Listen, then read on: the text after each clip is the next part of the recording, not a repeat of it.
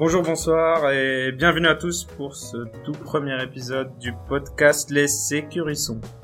Le nouveau podcast propulsé par Forman, le cabinet de conseil en cybersécurité. Ici, on va parler de cybersécurité et de nouvelles technologies avec fun et modestie. Euh, on espère que vous passerez un bon moment en notre compagnie tout en apprenant des choses. Notre ambition avec ce podcast est de vulgariser les sujets autour de la cybersécurité et de le partager au plus grand nombre. Et si en plus nous arrivons à vous faire sourire, voire rire avec nos conneries, nous serions les plus heureux au monde. Pour vous servir dans l'animation de ce podcast, Adèle à ma droite et moi-même Garen. Salut Adèle. Salut Garen. Comment ça va? Ça va bien toi? Très bien, même si avec cette canicule c'est pas évident. Bon, on est sous la clim donc euh, on va pas trop se plaindre. Aujourd'hui pour débattre et partager leur savoir, nous avons une équipe de quatre sécurissons. Pour commencer, honneur à Manal. Bonjour. Et euh, Vincent. Salut. Et on a également Jérémy. Bonsoir. Du grand et du seul euh, Ludovic. C'est moi. Bonjour. Bonjour à tous. Je suis très content d'être là. La chaleur me dérange pas. Ça se voit pas. Ça se sent pas On est pas sûr. J'ai juste une question, sécurisson, c'est arrêté ou il y a moyen de revenir sur l'appellation? Tu, tu as même pas entendu le slogan encore. Justement, pourquoi ce nom de podcast, les sécurissons C'est à nous de répondre, c'est à Ouais. nous. Alors, qui nous. a choisi, c'est nous qui répondons. Exactement. Très bon principe. Allez, on va dire, on va dire, Ça commence bien, dis donc. on va dire que ça parle de sécurité, et ça s'écoute, c'est sonore. Est-ce que tu veux que On je, n'y a pas pensé. Ah, c'est vrai qu'on n'avait pas pensé je- à ça. Par contre, moi, j'ai pensé directement au saucisson. Ah, pas du tout. Ah ouais, vous y êtes pas du tout, en fait. Oh, Ouais. Au hérisson. Oui, au hérisson, oui, plutôt, oui. J'ai pas l'explication. Parce que la, la sécurité, ça pique, non? Ça pique, mignon. ça protège, c'est mignon. D'accord. Ben, on va passer au- à la première partie de ce podcast, qui est aussi le seul. Première et dernière partie. C'est ce- c'est la partie les news qui piquent. Vous savez, il y a des jeux de mots, hérisson, ça pique. Tout est pensé. Voilà. Première news, tu veux en parler peut-être Adèle? Bah déjà, j'aurais une question pour vous. Est-ce que vous avez déjà utilisé FaceApp? Oui. Tout le monde? Non.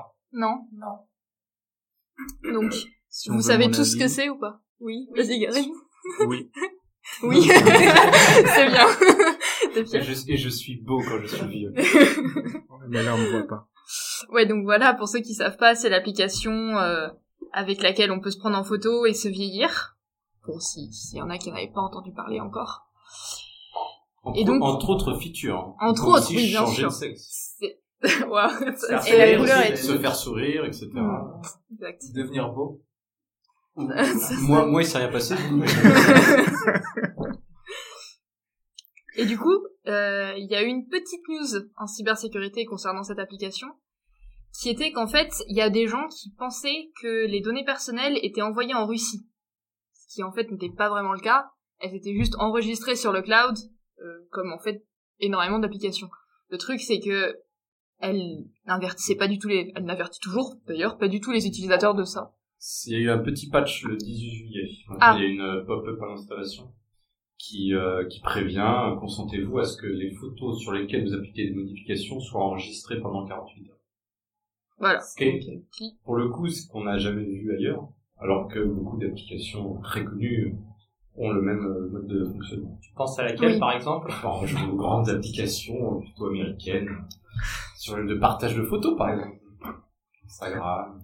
Alors justement, moi j'ai une question. Pourquoi là, l'actualité s'excite particulièrement sur cette application? Alors, moi, moi déjà, ce qui est intéressant avec ce genre de truc, lorsqu'on a une news un peu forte comme ça, attendre 48 heures. Parce qu'entre les premières déclarations qui vous expliquaient que l'ensemble de vos, photos partaient euh, en Russie et la réalité, après que les gens sont penchés sur la question qui est que la photo sur laquelle vous sélectionnez des modifications, comme l'a dit Adèle, sont enregistrées sur les Google et AWS, puisque c'est avec eux qui travaillent, et effacées au bout de 48 heures. Alors effacées, on va en discuter ce que veut dire le mot effacer en informatique, mais en tout cas voilà, su- supprimer euh, des répertoires de sauvegarde de, de l'application, ça, c'est arrivé après.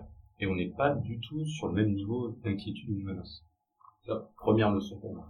Après, euh, personnellement, j'ai l'impression que l'affaire, elle a explosé du moment où euh, le directeur, euh, euh, le démocrate, euh, j'ai peu son nom. Chuck Schumer. Oui, Oh, c'est le sénateur, voilà. Fait une directeur.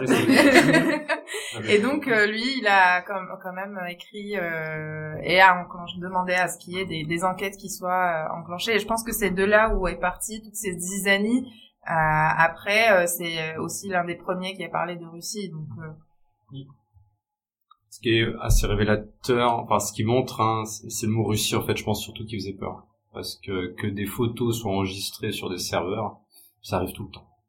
C'est cette notion que ça soit une application d'un pays qui peut être considéré comme plutôt lâche sur les réglementations euh, sur la data personnelle. Euh, c'est vrai que ça a fait bouillir un petit peu les, émotions. Il y a eu aussi une, euh, la police néerlandaise qui a fait un petit post sur Facebook en disant euh, de faire attention justement à cette application. Et ils ont fait un autre post quelques jours plus tard en disant qu'ils euh, avaient levé l'alerte pour rien. Euh, donc il y a eu un débrouillard autour de ça. Et je pense qu'il, comme disait très bien Ludovic, c'est vraiment dû au fait que ce soit côté Russie et que bizarrement ces inquiétudes ont d'abord été remontées du côté américain. Euh, voilà. Semblant de guerre froide, dirons-nous. Le mot est dit. Au bout de cinq minutes, Nous commençons. La Mais- cyberguerre. Du, du coup, avec euh, avec cette histoire, en fait, euh, on a eu l'impression qu'il y a beaucoup d'utilisateurs qui se sont rendus compte que leurs euh, leurs photos sont envoyées sur le cloud et restent pas en fait physiquement juste sur leur portable. Est-ce que vous, ça vous dérange d'envoyer vos photos sur le cloud ou pas? Je pense. Il y a, enfin après chacun son métier, chacun sa vie. Il faut essayer de se faire un petit peu son modèle de menace perso. Alors vous allez dire que moi c'est mon job, donc ça c'est un, un hobby très curieux. Mais euh, bon, qu'est-ce qui peut arriver? Qu'est-ce que je risque? Il y a des des personnes, ça peut être euh, de par leur activité. Je pense par exemple à des journalistes, des choses comme ça, qui peuvent vouloir, parce qu'ils travaillent sur des sujets euh, euh, un peu un peu chauds, euh, se préserver leur identité. Alors une photo qui vous vieillit, c'est peut-être un exemple euh, qui, qui s'adapte pas pas bien à ce que je suis en train de décrire, mais l'idée c'est de dire mes données personnelles, où est-ce qu'elles sont envoyées et qui les traite derrière.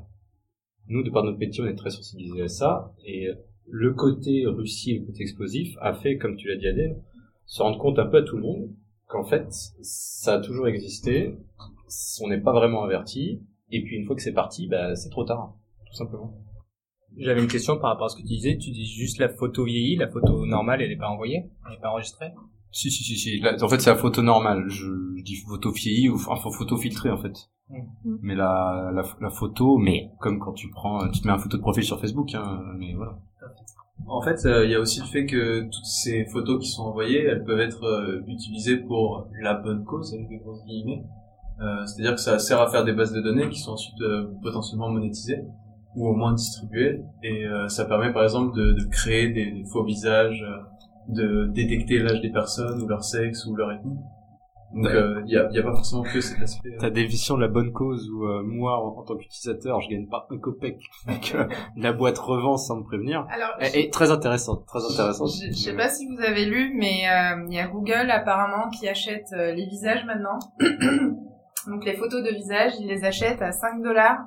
Et pas 5 dollars cash, mais des cartes euh, cadeaux Amazon ou Starbucks.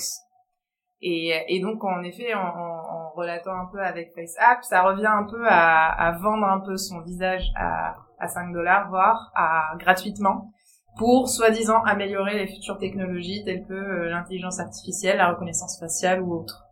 La question se pose, c'est justement est-ce que tout le monde est sensibilisé à, l'ampleur de de ces recherches-là? Est-ce que le commun des mortels l'est? Je ne pense pas.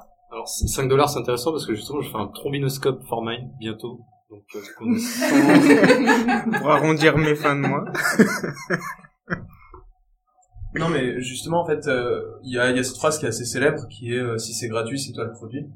Euh, quelque part, les, gens se doutent plus ou moins maintenant, c'est quand même assez en- rentré dans, dans la culture populaire, que si un service est gratuit, c'est que des données sont utilisées. Et euh, le fait que ces photos soient vendues, ben, c'est justement pour pouvoir rendre ce service gratuit. Donc, c'est pas forcément que tu n'y gagnes pas un copec, c'est que tu peux utiliser ce service gratuitement parce que derrière, euh, c'est monétisé. Donc, euh, c'est pas forcément la bonne cause, mais c'est ce qui mène au fonctionnement d'un service qui est pas forcément Complètement. Après, je pense que les gens sont conscients que leur euh, leur image, enfin leurs données sont utilisées, mais je pense qu'ils sont pas conscients vraiment de comment elles sont utilisées. Il y a pas mal de gens qui disent bon, de toute façon, toutes mes données, euh, moi j'utilise Gmail, donc toutes mes données c'est perdu, donc euh, perdu pour perdu, euh, j'y vais quoi. Après, comme tu dis, il y a un service en face, il faut mettre ça en face. Moi, je suis un gros utilisateur de Google, donc euh, voilà, Euh, je suis au courant. Comme disait Ludovic, j'ai ma propre analyse de risque, mes données un peu sensibles, je fais en sorte de mettre la protection adéquate en face. Mais euh, il y a un sujet en fait, de sensibilisation pour vraiment comprendre comment les données derrière sont utilisées et à quoi. Bon, pour ça, faut lire les CGU et en général, euh, c'est pas trop fait. En général, c'est assez indigestif. Ouais, justement, euh, est-ce que vous avez des conseils ou est-ce que vous, vous faites des choses pour connaître euh, les droits qu'ont vos applications sur vos portables? Alors moi, oui. Vas-y. Déjà parce que c'est mon métier, que je fais bien mon métier, bien évidemment. Euh, non, non, non, ça va vraiment dépendre des applications. Après, c'est un peu à, à l'instinct, mais c'est sûrement parce qu'on est, parce que je suis sensibilisé.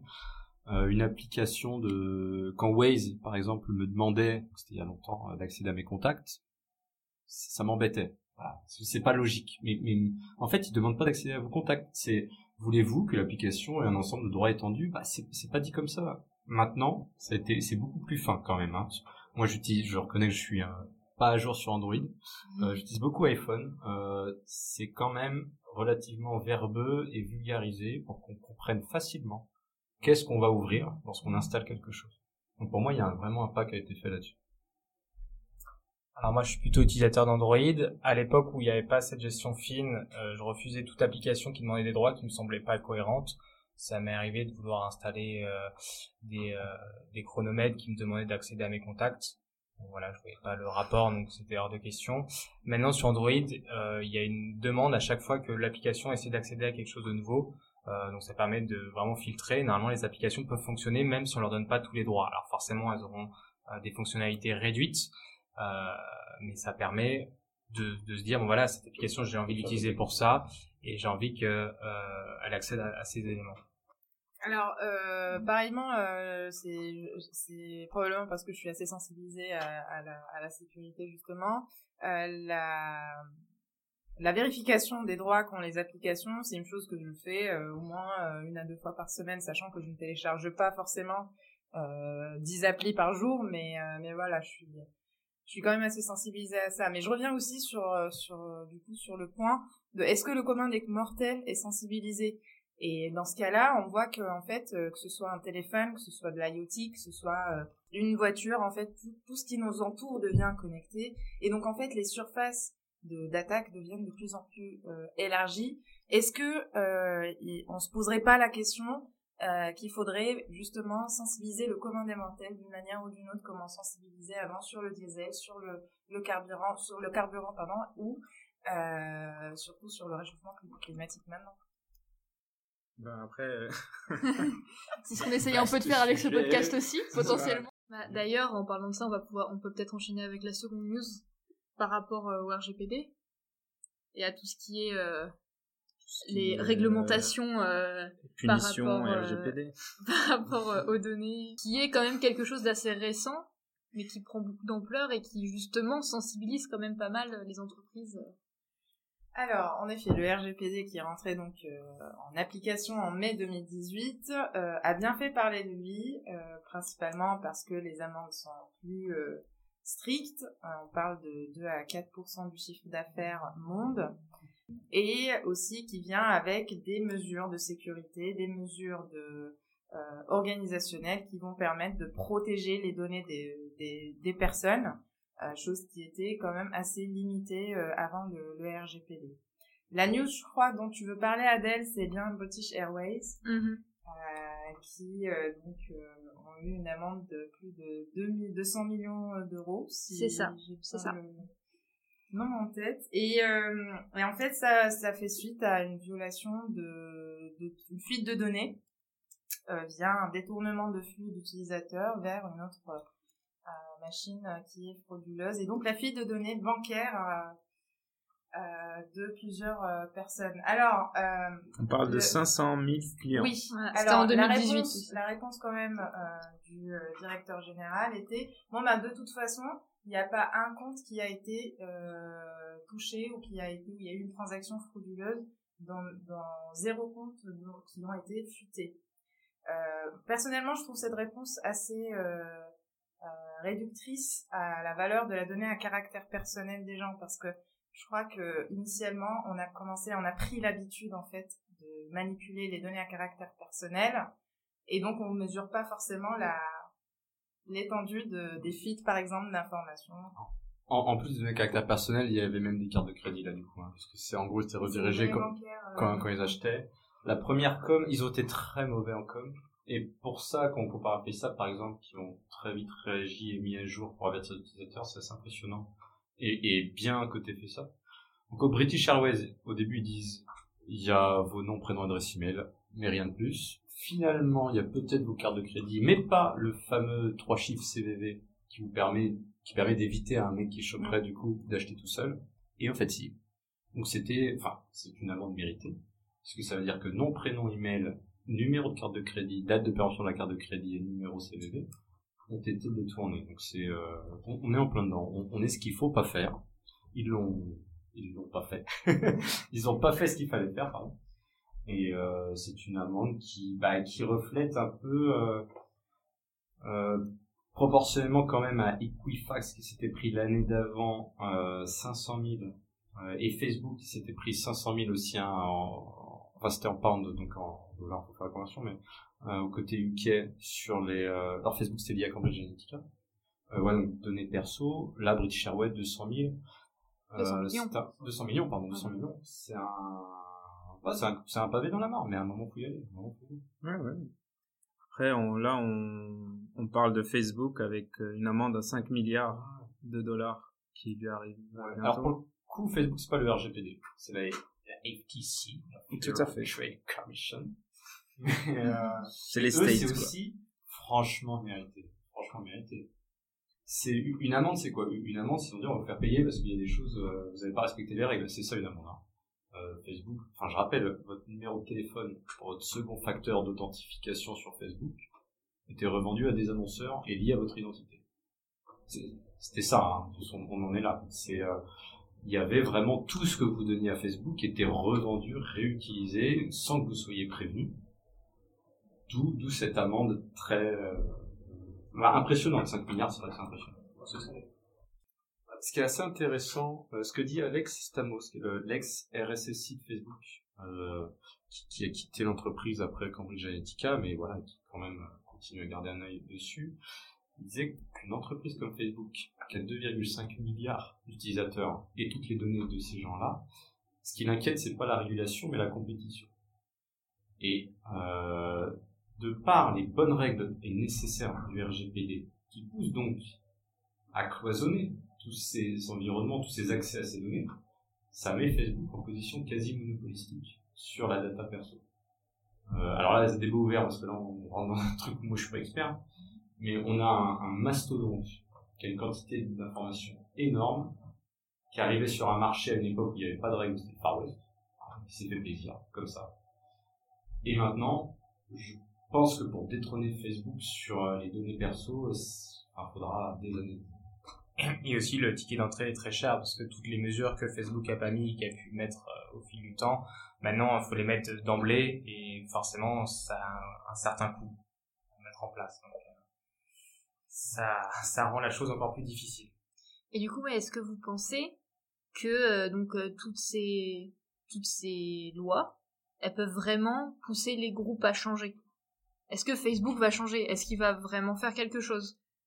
Après, là, pour, euh, pour Facebook, l'État oblige Facebook à mettre en place une équipe indépendante au sein même de Facebook. En plus, ils peuvent pas se faire virer sous X conditions, qui vont, eux, commencer à, à intervenir et à gérer euh, toutes ces, toute la gestion des données à caractère personnel. délégués personnels de la sécurité, quoi. C'est le CSE. Il y aura des gens comme Manel.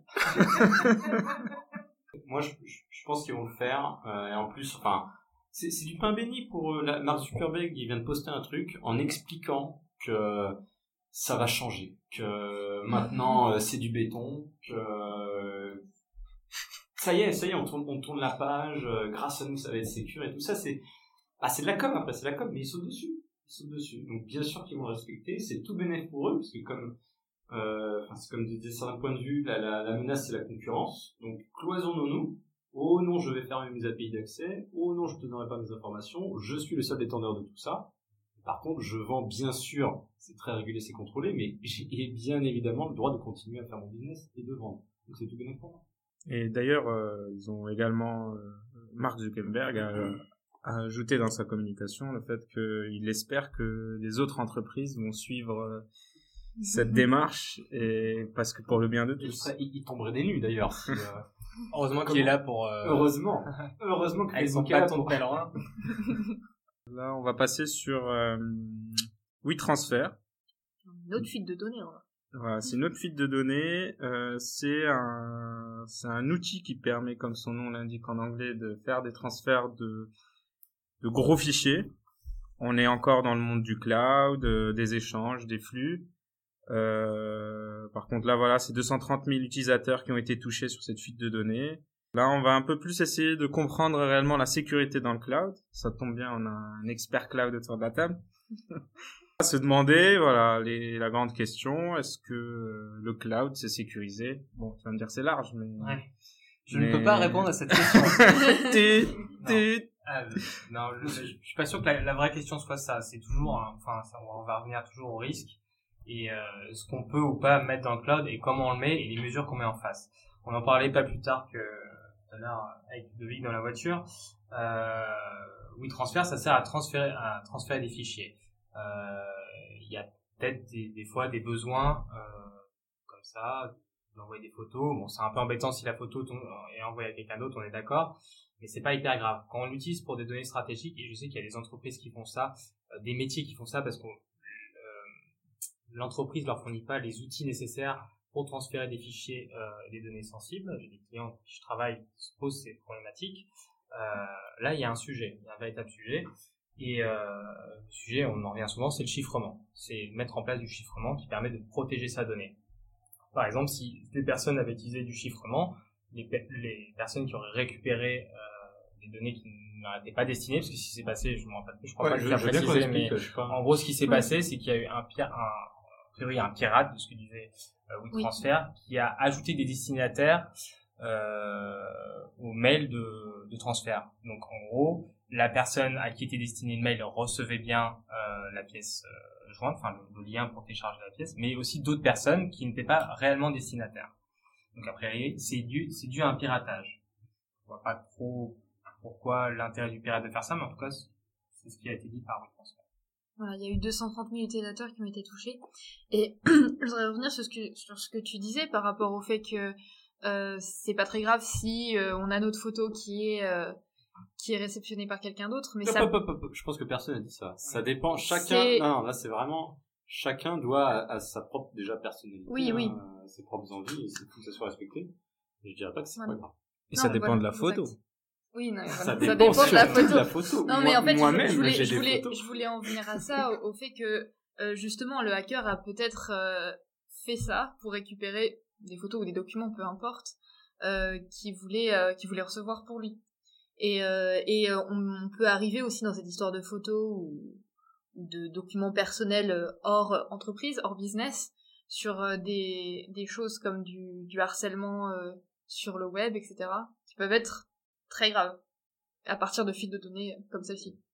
Oui, oui. euh, parce que, Ah. Typiquement, on- si on prend les fuites d'infos pour les sites d'adultère, euh, Oui, Ah, Et- Ashley Madison. on en revient. on en revient toujours, ouais. finalement. En dehors même des divorces et compagnie, il y a eu des suicides, il y a eu... A bien évidemment, ça, enfin, j'ai dit ça, c'était un exemple comme un autre, c'est, tout dépend du contexte de la photo, tout dépend par qui elle est récupérée, tout dépend comment elle est utilisée. Euh, après, c'est toujours euh, mettre en face euh, la bonne, euh, et la sécurité c'est toujours ça, mettre en face la bonne mesure pour protéger ses données. Et est-ce que c'est plus prudent de garder ces données en local que de passer par une solution cloud? On, on va, on va le redire, hein, ça, ça dépend de ton modèle de menace. Mm. Si tu voyages tout le temps et que tu penses que les gens te courent après, en local, euh, c'est risqué. Si euh, t'es peinard chez toi, euh, en local, euh, c'est safe. Et après, ça dépend du cloud. Ça, C'est voilà, une très bonne question et que beaucoup d'entreprises se posent. Il y en a beaucoup qui optent pour le fait que les données sensibles on les garde en local parce que voilà on a, on a quand même la peur de la mettre à l'extérieur. C'est comme à l'époque quand les banques ont été créées, les gens continuent à garder de l'argent chez eux parce que ils ont l'habitude de faire ça et les confier à quelqu'un d'autre c'est quand même enfin un gage un grand gage de confiance euh, que certains sont pas prêts à franchir le pas.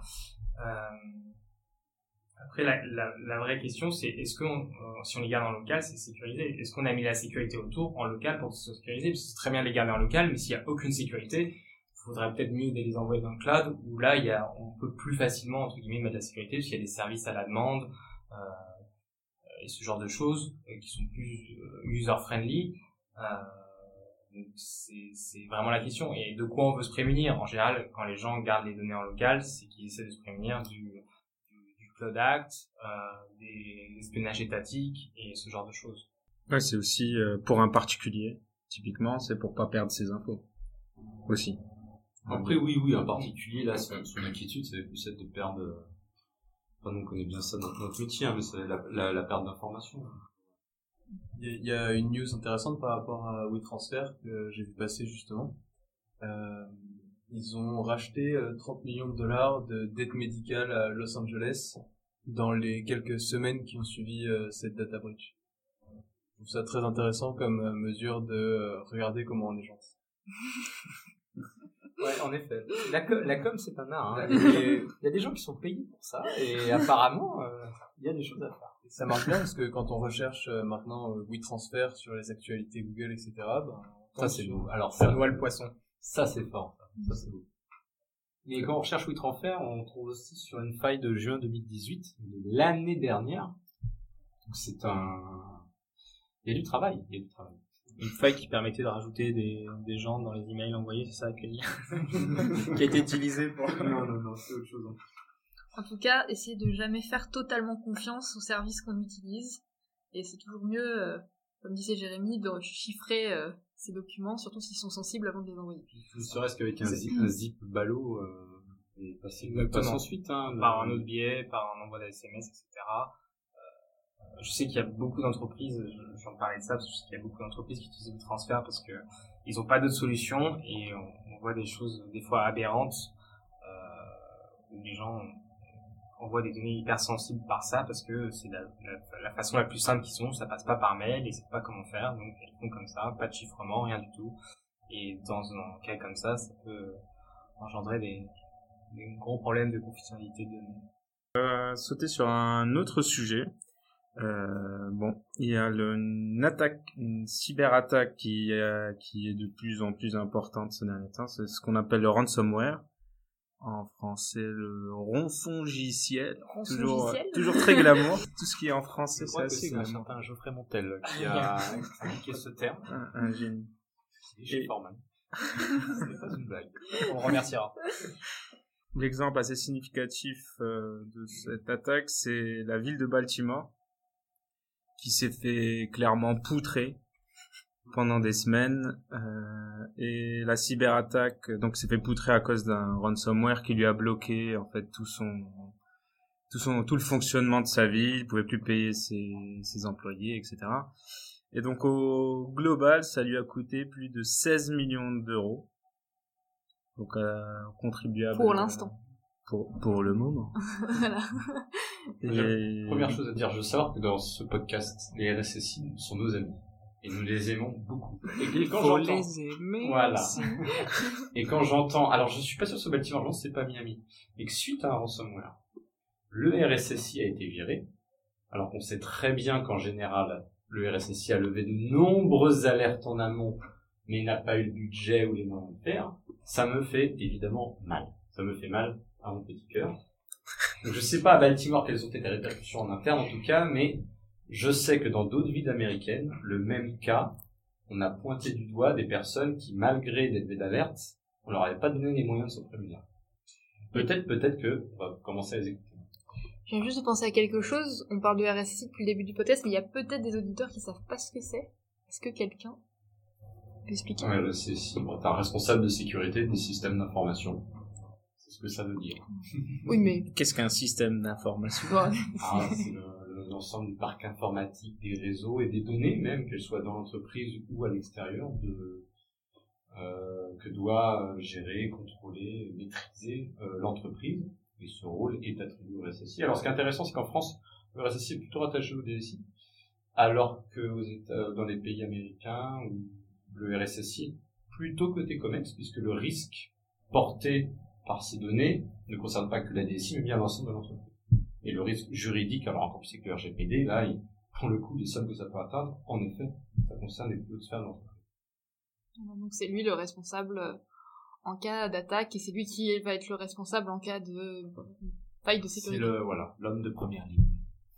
Justement, moi, les questions là-dessus, c'est euh, déjà comment on en arrive là à se dire que encore aujourd'hui, en 2019, ben la sécurité, ça apporte euh, pas de la thune concrètement, donc on en a un peu rien à faire, pour être poli. Bah, t'as tout résumé, c'est un peu ça, et en général, c'est ça un peu la piqûre de rappel, et, là où les gens mettent en place euh, ce qu'il faut, et en général, on appelle euh, les cabinets externes comme le nôtre pour euh, agir, c'est euh, au moment où les gens se font poutrer. Merci l'utilisation du terme technique poutrer.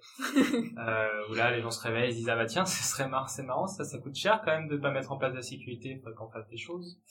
Il y en a d'autres qui le font plus en amont, qui s'en rendent compte avant, mais euh, en général, malheureusement, c'est euh, quand il y a une grosse attaque comme ça ou un gros problème que euh, que les gens se réveillent. Je, je regardais les statistiques euh, euh, que fournissait Symantec là sur 2018. Le protocole le plus utilisé pour faire des attaques au sein de ces entreprises, c'est Telnet. ça, ça veut dire que l'une des premières menaces, c'est pas les zéro day qui passent à la télé ou les choses comme ça. hein. Ça, ça reste quand même d'avoir des systèmes à jour et des, de respecter des bonnes pratiques. C'est, c'est- pour, pour l'instant, on en est là. Faut- après, encore une fois, on va reparler des modèles de menaces. Si vous travaillez sur des euh, données extrêmement sensibles et que vous êtes euh, plutôt avec des casques euh, et des tris camouflage, en effet, là, ça va être un autre sujet. Mais pour le- la plupart des entreprises, euh, le respect des bonnes pratiques vous donne un niveau de sécurité plancher qui va vous protéger contre, allez, la majeure partie des attaques. Ah, juste donc euh, Telnet, donc c'est un ancien protocole qui n'est pas du tout sécurisé et donc euh, qui est totalement à proscrire. Qui ne devrait plus exister en 2020. Sauf contraintes très spécifiques qu'on peut voir dans les systèmes, les anciens systèmes industriels, hein, ça arrive de voir avec nos clients, mais en général, par conception, ces systèmes doivent être cloisonnés. Donc, euh, il ne devrait pas y avoir telnet d'accessible depuis Internet pour le site. D'ailleurs, une petite annonce heureuse autour du ransomware. Il y a deux hackers qui ont annoncé qu'ils prenaient leur retraite parce qu'ils sont bien gavés. Avec 2 milliards de dollars en poche, ils se faisaient à peu près 150 millions de dollars par an grâce au ransomware. Donc voilà. C'est deux gars. I call bullshit. euh, ouais, j'ai vu passer ça, je suis relativement sceptique. Parce qu'après, c'est des maths rapides. Hein. Euh, pour avoir cette somme, euh, il faudrait une quantité de personnes capables de lâcher une quantité d'argent quand même relativement élevée. Euh, parce qu'un un particulier standard va pas, va pas donner 500 dollars, je pense, pour son euh, PC portable perso. Des entreprises qui lâchent un million, ça passe en général à la télé. Pour avoir 2 milliards, il faudrait plus de 2000. Euh, que des gens gagnent de l'argent, oui. 2, milliards de, de dollars. Je, je m'inscris en faux. Je suis en train de dire que c'est une fake news. Non, c'est peut-être un peu exagéré, mystifié. Euh, ma- maintenant, on voit, on- il est vrai qu'on voit le message, ça vaut le coup de payer. C'est pas un message, c'est un message qui fait, qui va faire très plaisir à ce genre de personnes. Euh, mais après, euh, encore une fois, euh, voilà, hein, quand vous payez, vous n'êtes pas sûr, vous êtes pas sûr euh, d'avoir, de retrouver vos informations, etc. Justement, on m'a parlé d'une euh, d'une entreprise française, on va pas balancer le nom, qui euh, justement s'est fait défoncer par un ransomware. Elle a commencé à faire des calculs parce que le la rançon était de 1 million, 1 million d'euros. Donc elle a fait ses calculs, elle a fait moi mes données coûtent euh, 10 millions. Donc je paye mon million. Bon, bien sûr, ils ont pas ils ont pas récupéré leurs données. Donc au final, ils ont perdu 11 millions. Mais, euh, mais, mais au fond, les gens, ils commencent à faire des calculs de, de ce type. tu vois. Alors, bah, ça, ça, ça reste, une- c'est une logique quasi, c'est une logique quasi louable.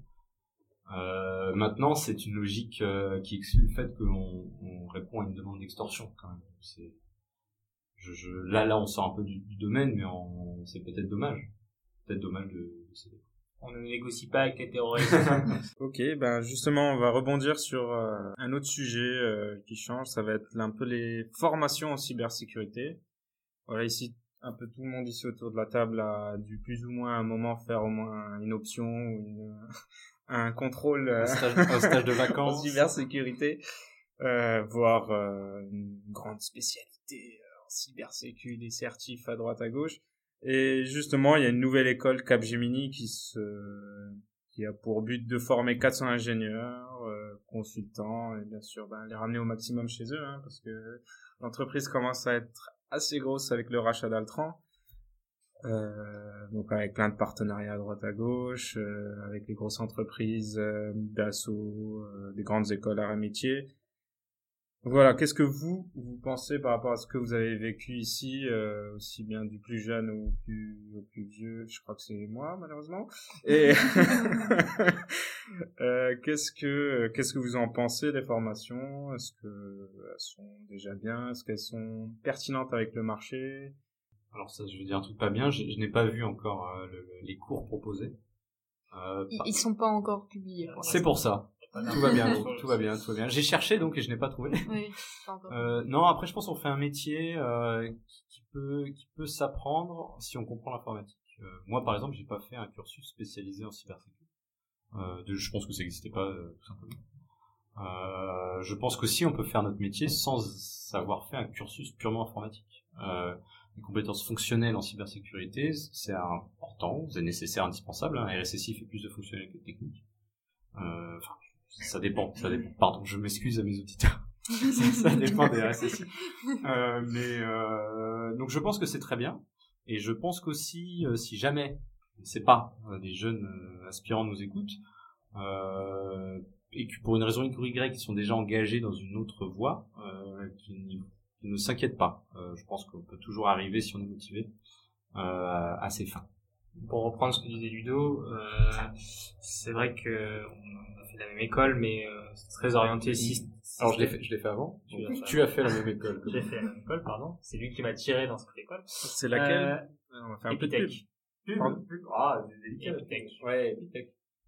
Qui permet en tout cas, ce qui est bien, c'est solide base technique Voilà. lorsqu'on nous parle d'ouverture de flux, euh, de, de système, failles, de- système, réseau. euh, donc c'est vraiment, on a vraiment appris là-dessus. Et comme disait, il y avait quelques quand même quelques modules hein, un peu un peu sécu, mais c'était pas c'était pas le cœur du sujet. Et en fait, euh, avec ces, ces bases techniques, on a pu facilement euh, rentrer dans le monde de la sécurité, parce que en fait la sécurité est quand même basée sur- beaucoup sur ces bases techniques, qu'après on, on rajoute un, un, un vernis fonctionnel pour comprendre tout ce qui est analyse de risque, euh, et euh, ça permet d'avoir euh, des bases solides sur la sécurité. Moi, ce genre d'école ne me choque pas.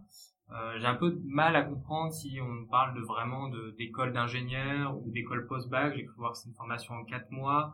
Donc est-ce qu'ils vont essayer de re- récupérer? Parce que j'ai vu que ça se faisait aussi. Il y a des, il y a des entreprises qui proposent de prendre des gens, des ingénieurs qui n'ont pas du tout fait d'informatique et après de les former à l'informatique. Donc là, c'est, je parle plus de développement, mais ça ne choquerait pas de le voir aussi dans la sécurité, puisque la sécurité, euh, quand on a fait un diplôme d'ingénieur, on est habitué à apprendre, à réfléchir. Euh, la sécurité, c'est du, du bon sens, on va pas se mentir. Donc euh, le fait de former des gens euh, qui ont fait des études longues, qui sont capables d'apprendre à la sécurité, ça me choque pas en sortant de cursus.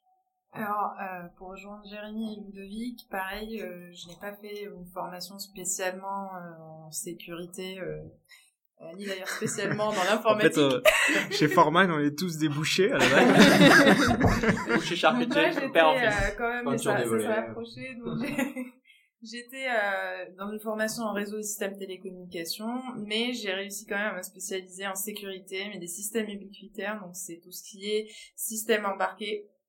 Et donc c'était plutôt l'électronique, donc la... Ça pèse, système ubiquitaire. euh, moi, j'ai pas compris. hein. Émetteur récepteur. c'est un peu ça. Donc, euh, donc je me suis un peu spécialisée dans tout ce qui était électronique dans mon école d'ingénieur. Euh, et franchement, la, la, la sécurité, puis le monde du conseil, euh, surtout, je l'ai rencontré dans mon stage de fin d'études.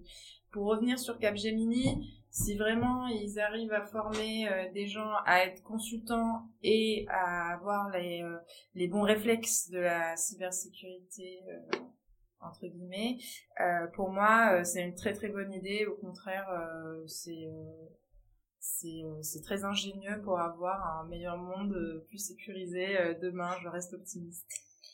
Et on voit comment le marché est tendu et les, demandes de, de sécurité enfin, explosent. Enfin, nous, on est sollicité. Je pense que je parle pour tout le monde ici tous les jours, euh, plusieurs fois par jour. Donc, c'est important de pouvoir répondre à cette demande euh, un, un maximum.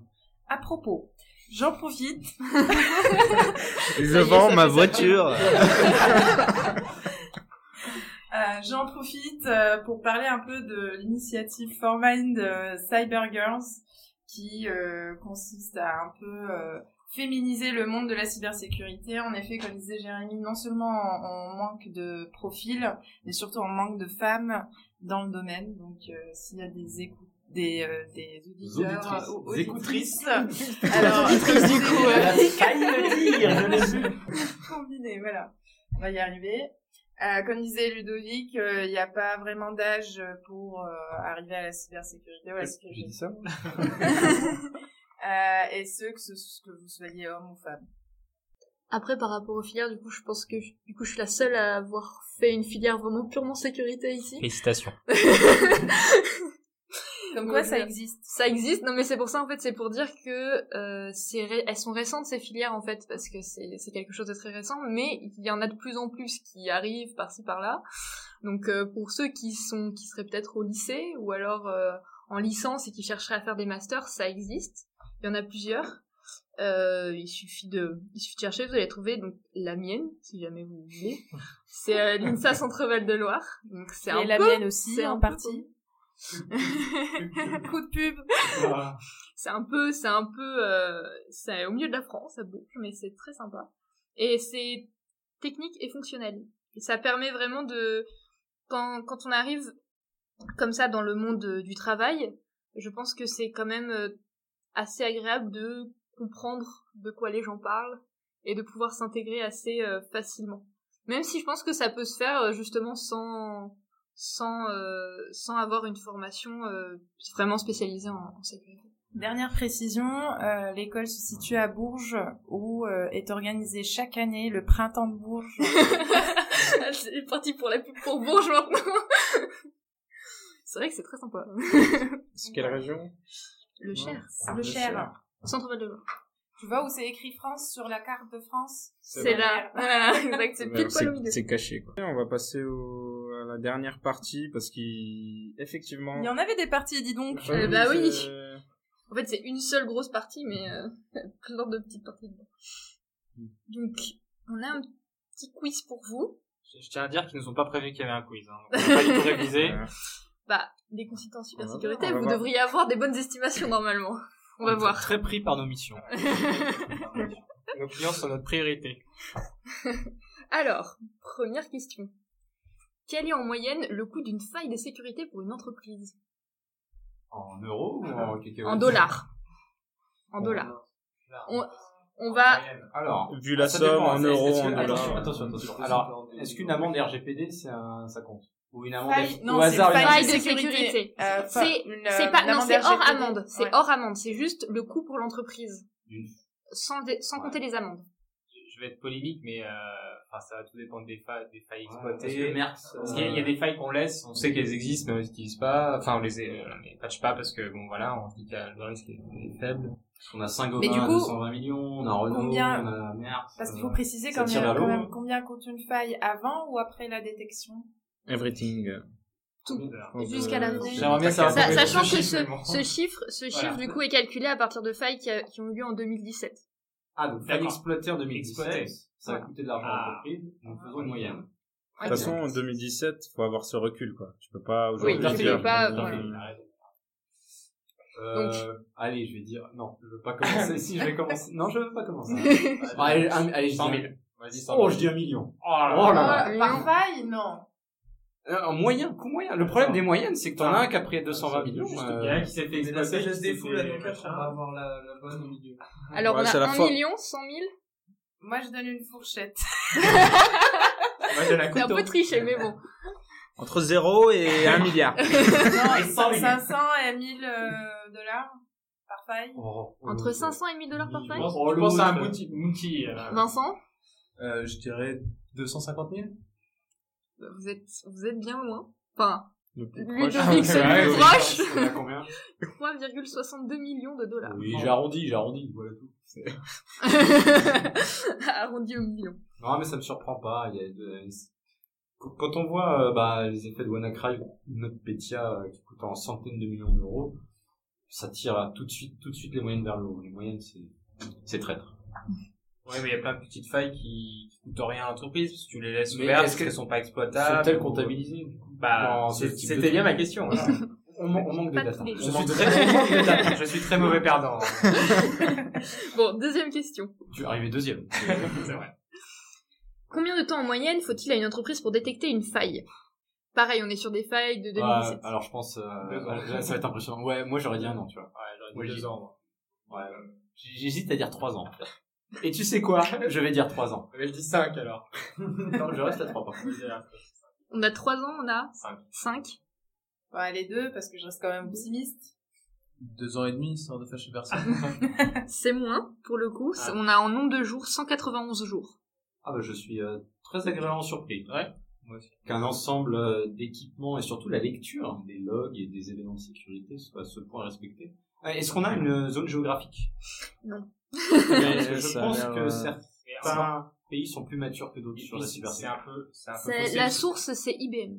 C'est un peu c'est pour les failles détectées. Ça se trouve, il y en a qui sont pas encore détectées et Exactement. ça fait 10 ans. Oui. Alors ça, bon. Et ça tirait la moyenne vers le haut. Vers 5 ans à peu près, voilà. En plutôt 3. Troisième question. Quel est le pourcentage des attaques de sécurité qui viennent de l'interne, de l'intérieur des entreprises? En Après une attaque, est-ce qu'un boulet qui euh, qui fait n'importe quoi, est-ce une attaque? L'erreur humaine, Ouais. c'est pas une attaque pour moi. Non, non, l'erreur humaine, c'est pas une attaque. C'est vraiment, c'est l'instigateur de l'attaque qui fait partie de l'entreprise. Ah, d'accord. Physiquement, c'est pas un visiteur qui vient et qui, euh, d'accord. Et c'est pas un mec qui se fait ficher sur un, un email euh, avec un... Non. Je dirais très faible, moi. J'espère, en tout cas. J'ai un chiffre en tête que je vais de garder 5% parce qu'après vous, vous me copiez. j'aurais dit, ouais, Moins de 5%. 5%. Eh ben moi je dis 20%. La nature humaine, J'ai peut-être complètement tort. Mais... C'est beaucoup plus. Oh là là 60%. Je ne suis point surpris. 60. What Et après, il 60%. faut rappeler, c'est IBM. Voilà, c'est des chiffres, Ça reste quand même... Voilà. C'est une vision, mais IBM, euh, C'est vrai que c'est on un peu fort que IBM même une vision globale. De gens qui ont pas eu assez d'augmente et qui sont vénères et qui poutrent ton, ton réseau. pas que la Mais ça peut, ça peut être, ça peut être autre chose. Ça peut être des gens qui visent l'entreprise et qui vont se faire, qui vont aller en interne exprès aussi. Non, mais il y a aussi un point, c'est fuite d'infos. Tout le monde fait de, Aussi. malheureusement, pas nous, bien évidemment, mais ça peut, ça peut aussi être des prestataires, ça peut aussi être, euh, voilà. Il y a beaucoup de gens. dans- un Ouais, simple ça mail envoyé de sa, de son mail pro à son mail perso, euh, ça fait de la fuite d'infos. Dans le domaine bancaire, quelqu'un euh, qui, par exemple, serait la cause d'une amende à plusieurs milliards par une société bancaire française que j'appellerais X, euh, qui est une utilisation frauduleuse de, de droit, en fait, de droit et de fonds. hein. On va pas rentrer dans les détails judiciaires parce que cela ne nous Regarde pas. On l'aurait vu d'ailleurs dans une boîte de nuit appelée le Pocket Blue Boys. Mais cela ne nous... Parlons maintenant des copyrights. bon, quatrième question. Donc justement, on va parler de phishing. Donc, à votre avis, combien il y a eu de failles qui ont été causées à cause du phishing? À cause d'un utilisateur qui a cliqué alors là, sur un moins... mail frauduleux dans les entreprises. 8000. Ah, Toujours la même source. Ah, mais Au en- moins en- 8000. en- En pourcentage, en pourcentage. Ah, mais pour ça, Par rapport à vois. En pourcentage de failles, euh, qui, enfin, dans les, dans les failles de données, combien en pourcentage? Eh ben, je reste sur mes 20%. Mais du coup, on a, on a déjà les 60% pris par... Euh, Non, ça c'est, c'est autre chose. c'est autre chose. C'est un- totalement indépendant. Je vais rester sur mes 20%. Ah ouais, Ils mais sont bien. euh, T'as arrêté au 50% moins, minimum. 30%. 30%, 72%. Waouh. C'est un chiffre qui a été revérifié euh, récemment, euh, cette année. Donc, euh, on a chacun le prisme de nos expériences émissions. Euh, mais oui, oui, c'est. en fait, c'est un, c'est un des vecteurs les plus communs. Oui, mal- les- malgré les- les, efforts que les DSI font euh, en termes de sensibilisation, d'affiches, de mails euh, de sensibilisation, de campagnes déjà de phishing en interne, ça m'étonne 70%. Tu, tu parles de grosses boîtes là, toutes les boîtes ont Ouais. pas ce genre de Ça date de 2017. On peut fonctionnement. pas se permettre ce genre non, justement, ce, chiffre-là, il mais- date de 2017, mais il a été euh, reconfirmé euh, récemment. Mais on trouve qui comme boîte, quoi, comme euh, population qui est sondée dans toutes ces... Bah, Je sais pas si euh, on peut, si on peut le pas- dire. hein. Moi, je sais qu'il y a une très grosse entreprise française qui a été victime euh, de, de. En gros, le phishing, c'était pour récupérer les, les comptes euh, Office 365.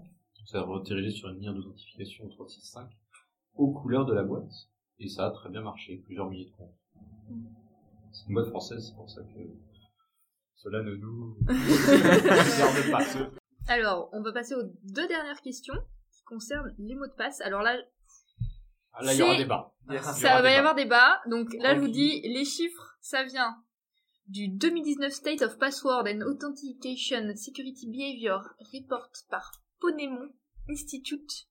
Il y a 1761 sondés qui travaillent euh, dans l'IT, qui viennent de US, UK, France et Allemagne. Combien de personnes pensent dans cette population qu'il faut avoir des mots de passe différents pour chaque site en pourcentage Pense et faire, il y a, il y a un, J'espère il y a, 100%. il y a un gigantesque gap. Hein. Pense ou faire. À ton Non, avis, qui pense, vaut la non. réponse Pense. Parce que justement, après, il y a la deuxième question qui est qui l'applique Ok. Qui pense qu'il faut le faire Qui travaille dans l'IT Oui. 80%. Ouais, faut espérer. ouais. 90. Ouais, J'ai à 60. parce que 90. Je, je perds euh, confiance en tu es la nature humaine. 90, ouais. Là, vous pouvez le perdre. hein. Vous pouvez, ouais, on est à 55%. Ah, Ah ouais, euh, 80. 55, ouais. C'est quand même... euh, C'est difficile, mais le pire est à venir. Et donc, combien l'applique? Combien l'applique? Oh, Allez, eh, 2%. Et encore, je suis trop généreux. Sur 1700, ouais, c'est- s'il y a 36 Cinq, bonhommes qui font huit. ça, Là, c'est un peu plus, 17. 7% ou 17 mecs 17%, 17%. 17%. Ok, donc on va s'arrêter là-dessus euh, pour ce podcast. On a réussi à tenir une heure, incroyable mais vrai. Euh, c'est- en tout cas, personnellement, c'était un super moment. Je me suis bien marré. Ça se voit pas. Merci d'avoir. Non, mais c'est- on- je sais pas si c'est la bière ou, c'est la chaleur. fois, on va mais- se- On va se muscler, on va se muscler. Oui, et on va aussi euh, faire plus de parties parce qu'une partie, euh, c'est- voilà, on va faire des petits jeux, on va améliorer tout ça, on va faire... on va mûrir. Comme on dit, c'est On voilà. va essayer de demander à nos Mm. clients les sujets euh, qu'on abordera. Tout à fait. On invitera des gens. Bien sûr qu'on invitera des gens.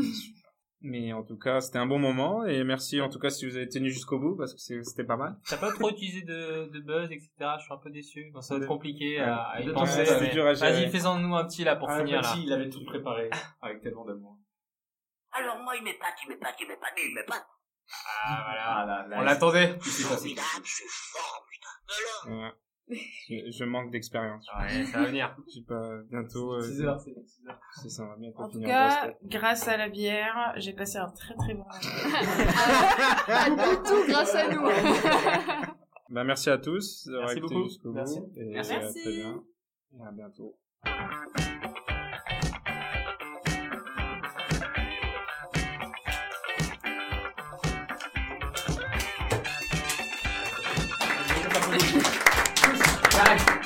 Arrête, arrête, tu la gardes.